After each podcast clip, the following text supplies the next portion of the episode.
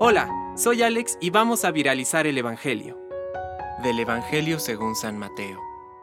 Jesús dijo a sus discípulos, Tengan cuidado de los falsos profetas, que se presentan cubiertos con pieles de ovejas, pero por dentro son lobos rapaces.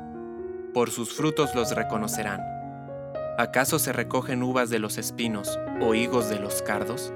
Así, todo árbol bueno produce frutos buenos y todo árbol malo produce frutos malos.